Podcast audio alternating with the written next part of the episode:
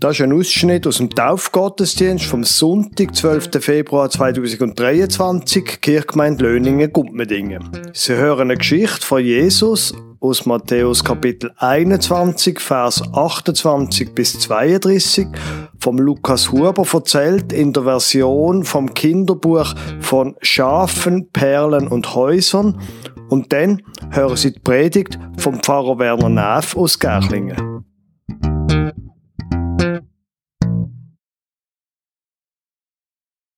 Da siehst du einen Mann. Er hat einen Obstgarten, hat ganz viele Äpfelbäume in seinem Garten. Die Äpfel sind rot und reif. Es ist Zeit, die Äpfel abzulesen. Der Mann hat zwei Söhne. Die beiden Söhne sind die Ham.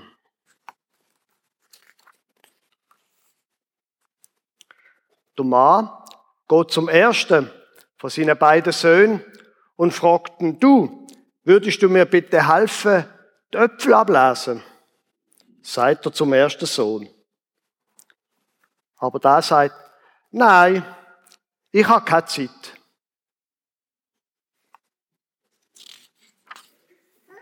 Aber nach einem Moment dann tut es ihm leid, dass er Nein gesagt hat. Er verräumt seine Spielsachen, nimmt sich einen Korb und geht in den Obstgarten. Der Mann geht zu seinem zweiten Sohn. Würdest du mir bitte helfen, Töpfel ablesen? sagt er zu ihm. Ja, sicher, sagt der Bub. Ich komm, ich muss nur noch rasch meine Schuhe anziehen.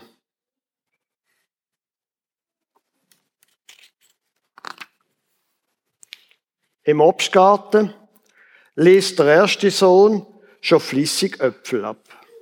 Er hat schon einen ganzen Korb voll von feinen, reifen Äpfeln. Das hast du gut gemacht, sagt der Vater. Ich gebe dir noch einen zweiten Korb. So werden wir ruckzuck fertig sein mit der Arbeit.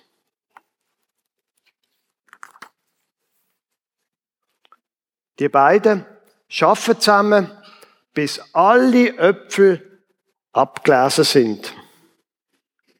Nur der zweite Sohn, da ist nicht gekommen.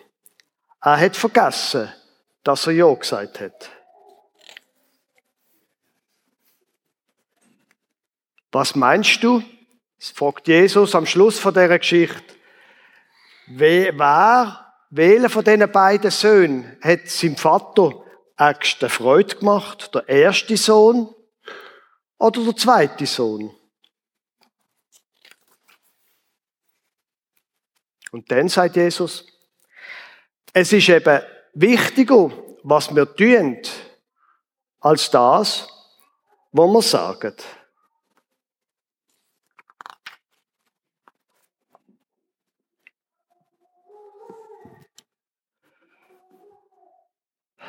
Liebe Eltern, liebe alle, die Kinder haben. Wer Kinder hat, der kennt die Geschichte ganz genau. Ja, Mami, ich mach's grad. Klar, Papa, kein Problem. Und Sie wissen, wie die Geschichte meistens weitergeht. Man kann allerdings, wenn man Kinder hat, aus anderen erleben, dass Kinder dumm tun. Ein großes Geschrei und dann machen sie es doch. Kinder, finde ich mindestens, Kinder sind, Kinder haben, ist ein großes Abenteuer. Und ich als Vater bin froh, dass Gott nicht so ist, wie manchmal die Kinder. Nicht so ist Ja sagen und, und dann Nein tun, sondern Gott, der ist immer der gleiche. Gott liebt mich. Gott liebt die Menschen. Gott liebt Lara. Gott bleibt bei seiner Liebe. Da sagt er nicht Ja und macht dann Nein. Natürlich, wir verstehen nicht alle Schritte auf unserem Weg, was soll durchgehen. Natürlich, manchmal müssen wir suchen, aber Gott, und darum taufen wir heute, Gott gibt am Anfang vom Leben schon Zusage, ich bin bei dir, ich liebe dich und ich begleite dich. Egal was passiert, ich bin bei dir. Amen.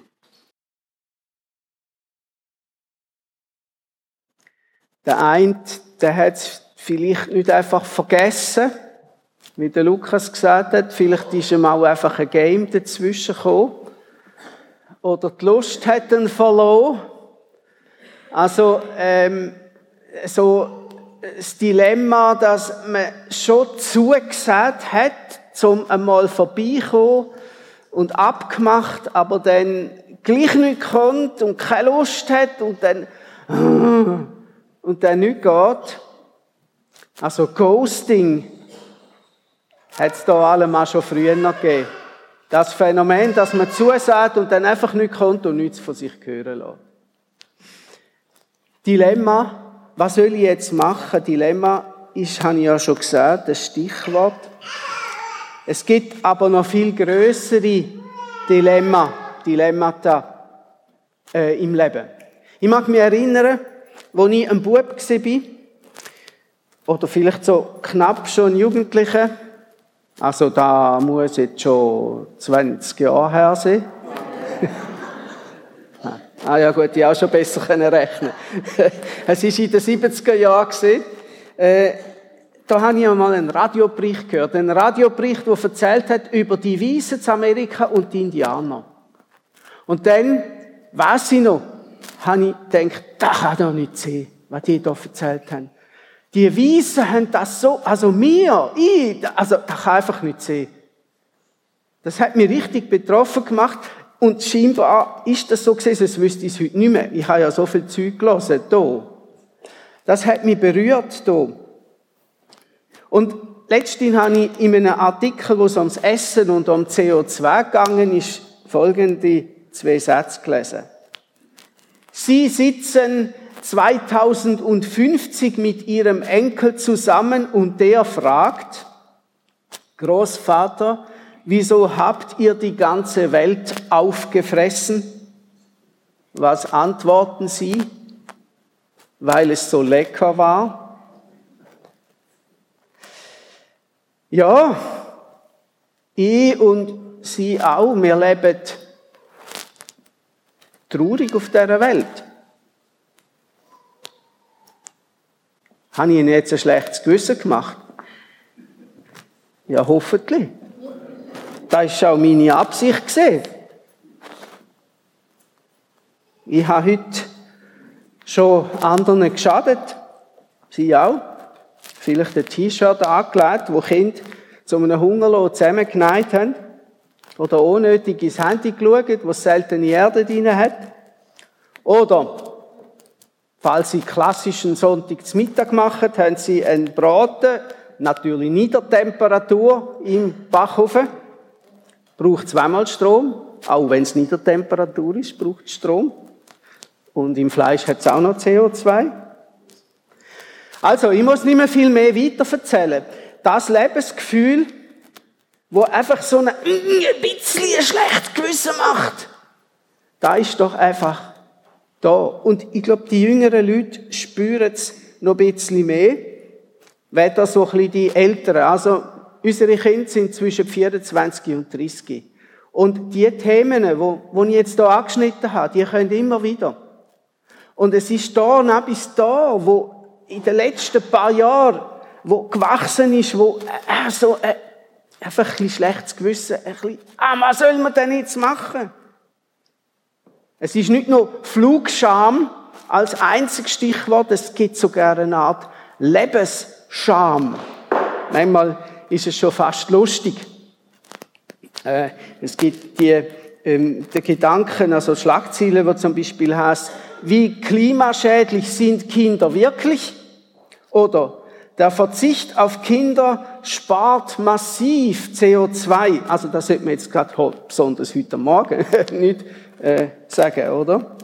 Es gibt einen, der jammert über Fortpflanzungswut und es gibt einen Hashtag, wo heißt Birth Strike, Geburtsstreik. Das ist schon fast ein bisschen komisch, weil wenn man will, die Welt, den Überlebensraum für die Menschheit retten und dabei kein Kind bekommt, wenn es dann gar keine Menschheit mehr gibt. Ja, also eben, es ist dann auch in dem Sinne manchmal ein bisschen lustig.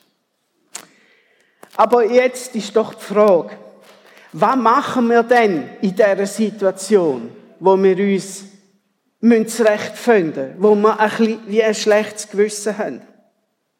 Ich sehe hauptsächlich drei verschiedene Möglichkeiten.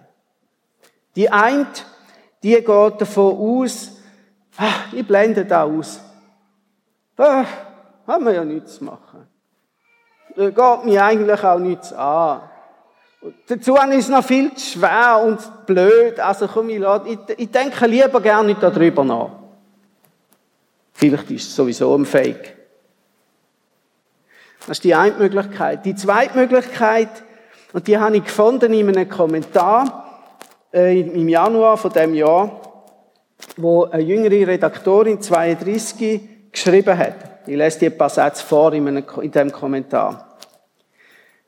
Denn es ist zwar wichtig, dass du dich klimabewusst verhältst, vielleicht sogar in deinem Umfeld und auf Demonstrationen oder in Gesprächen an das Bewusstsein höherer Instanzen appellierst. Jetzt kommt's aber. Aber es ist auch okay, wenn du eine Pause vom Weltschmerz brauchst und wegschaltest, wenn du das kannst.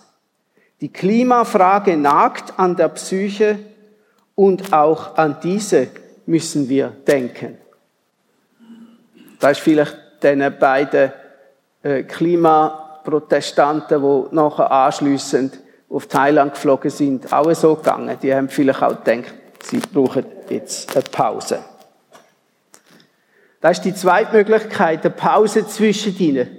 Und die dritte Möglichkeit ist die, dass man sich permanent irgendwie nicht wohlfühlt. Permanent irgendwie schuldig fühlt. Und irgend, es mir, ist keines von diesen drei, von diesen drei Möglichkeiten wirklich gut. Jetzt, wenn wir da vom Dilemma ausgehen, vom klimaverträglichen Leben, wo man sollten, aber nicht können oder nicht wollen. Und das schon von Geburt an.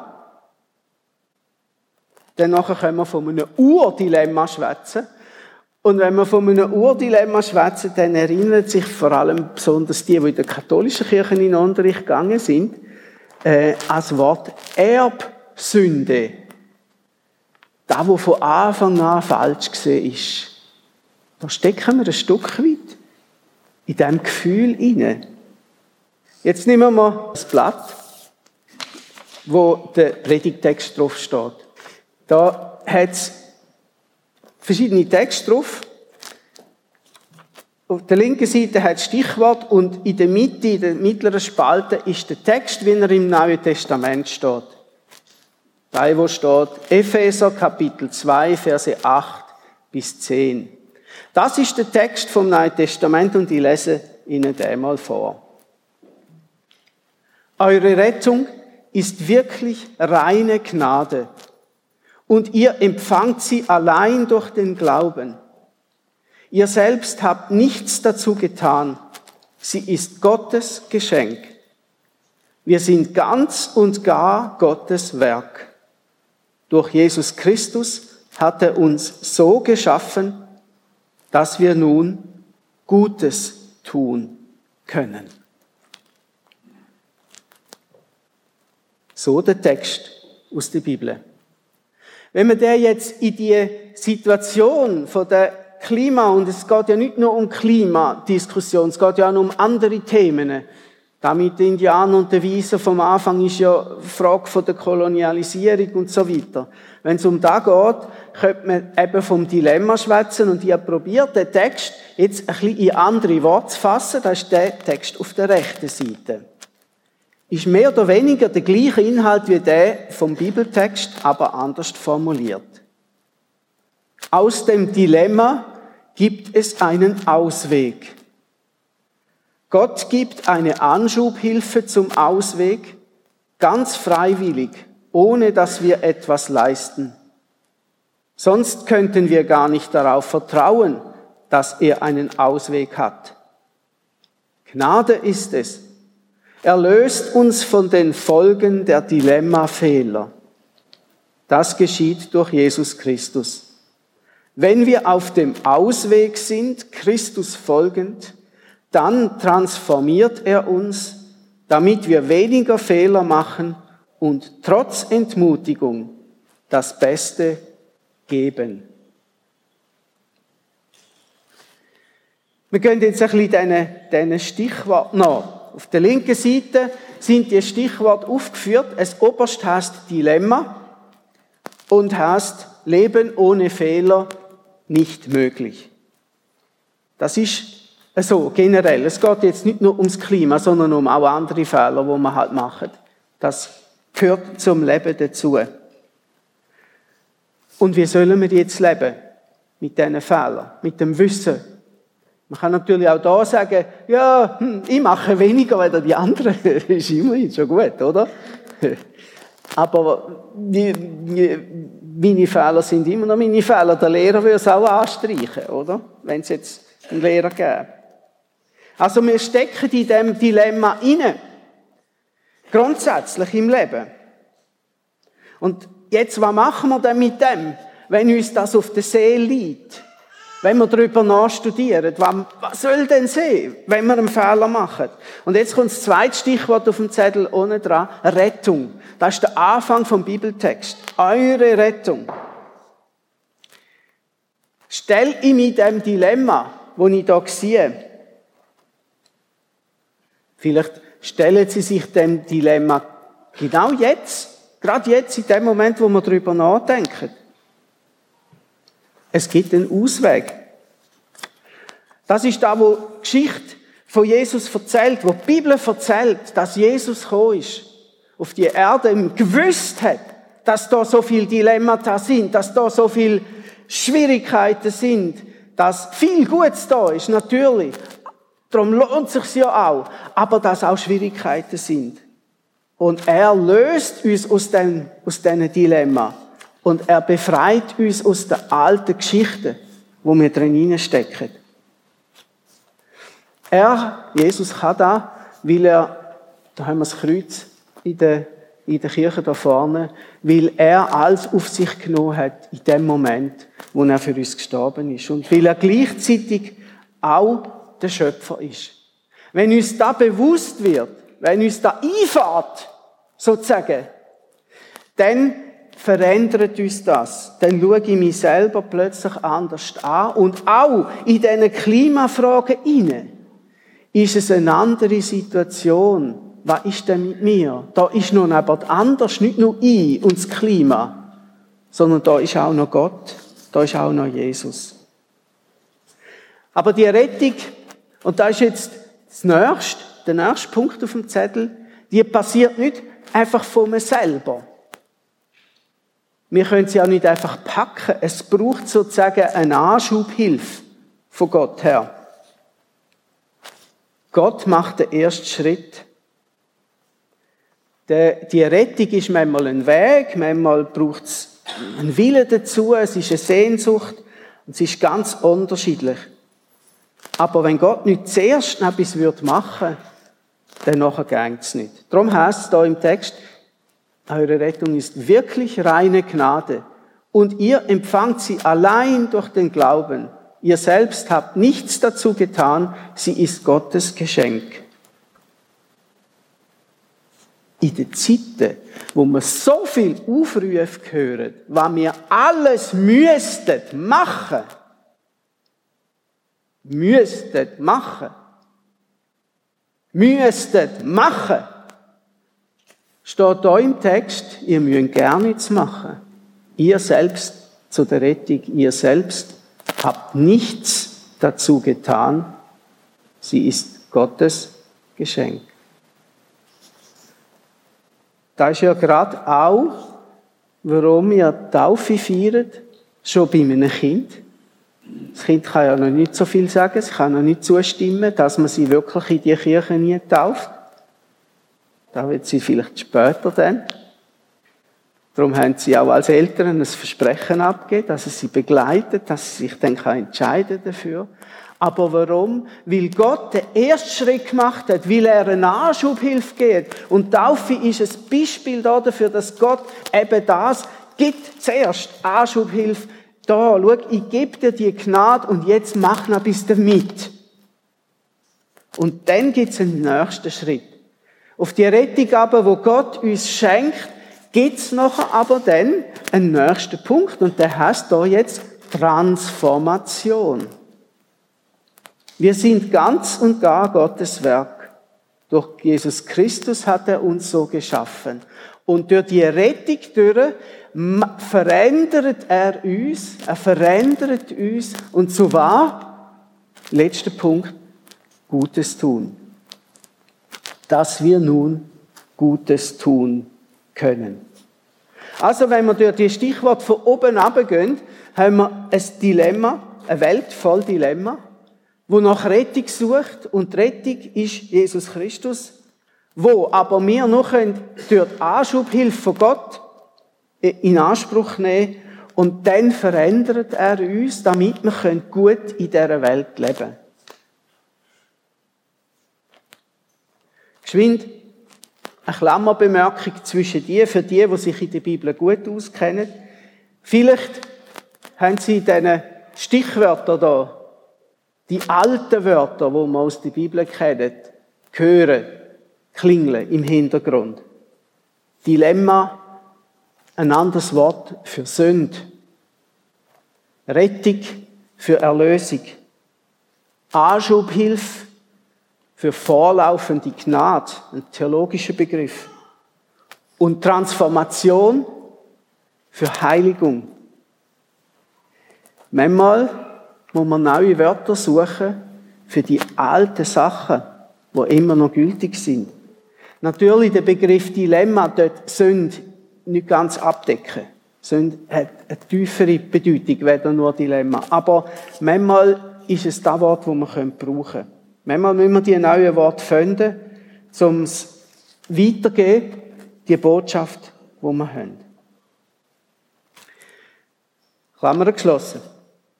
Was ich jetzt gemacht habe, noch ein bisschen, ich habe mir überlegt, wenn Delara jetzt heute getauft wird. In, laut Lebensalterrechner hat Elara 25% Chance, dass sie 100 Jahre alt wird. Jetzt sind wir im Jahr 2023 und jetzt rechnen wir 100 Jahre zurück. Wir landen im Jahr 1923. Im Jahr 1923, da hat es noch Ross auf der oteerten Straße. Das Schlatermer-Tram, für die, die da sind, äh, die sich da auskennen, ist noch ganz modern und neu gewesen. Da ist noch nicht lang gefahren. Gibt es ja schon lange nicht mehr in der Zwischenzeit. Es hat noch nicht einmal das Radio gegeben. Von Handy müssen wir nicht schätzen. Das Radio ist erst gerade, gerade, gerade am Erfinden gewesen. In Deutschland hat es die Ruhrkrise gegeben, die Hyperinflation, der Hitlerputsch, wo der Hitler ins Gefängnis gebracht hat. Das war 1923, ein verrücktes Jahr. Jetzt sind wir 2023. Was ist da alles passiert zwischen ihnen? Das ist ja wahnsinnig. Und jetzt, ein Jahr 21, 23, dann, wenn Elara 100 Jahre alt wäre. Was ist echt denn? Was ist echt denn? Man kann sich fast nicht vorstellen. 100 Jahre. Und gleich ist es Nabis, wo es die Lebenszeit der Elara kann umfassen. Also wenn wir, und ich bin gerade Großvater geworden vor ein paar Tagen, wenn wir Kind da haben, müssen wir uns schon fragen, ja, wie sollen wir denn, wie sollen wir denn das Leben gestalten, damit in 100 Jahren unsere Kinder noch leben können? Also die Fragen, die sind, die sind ernst.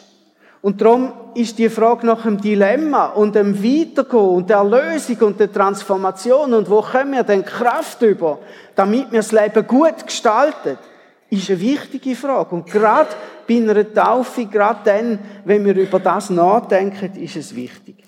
Und so schließe ich ab, zusammenfassend, ja, wir sind im Dilemma. Und ja, das Dilemma kann auch gelöst werden. Eine Transformation ist möglich durch die Rettung von Jesus Christus, durch die Kraft vom Heiligen Geist, durch die Veränderung, die uns motiviert. Und das ist gerade besonders für die Eltern, die die Aufgabe haben, die Kinder zu begleiten, durchs Leben, wichtig. Und es geht ja nicht nur um Kinder, es geht um uns alle. Ich schließe nochmal mit dem Kernvers aus dem Neuen Testament. Eure Rettung ist wirklich reine Gnade und ihr empfangt sie allein durch den Glauben. Ihr selbst habt nichts dazu getan, sie ist Gottes Geschenk. Amen.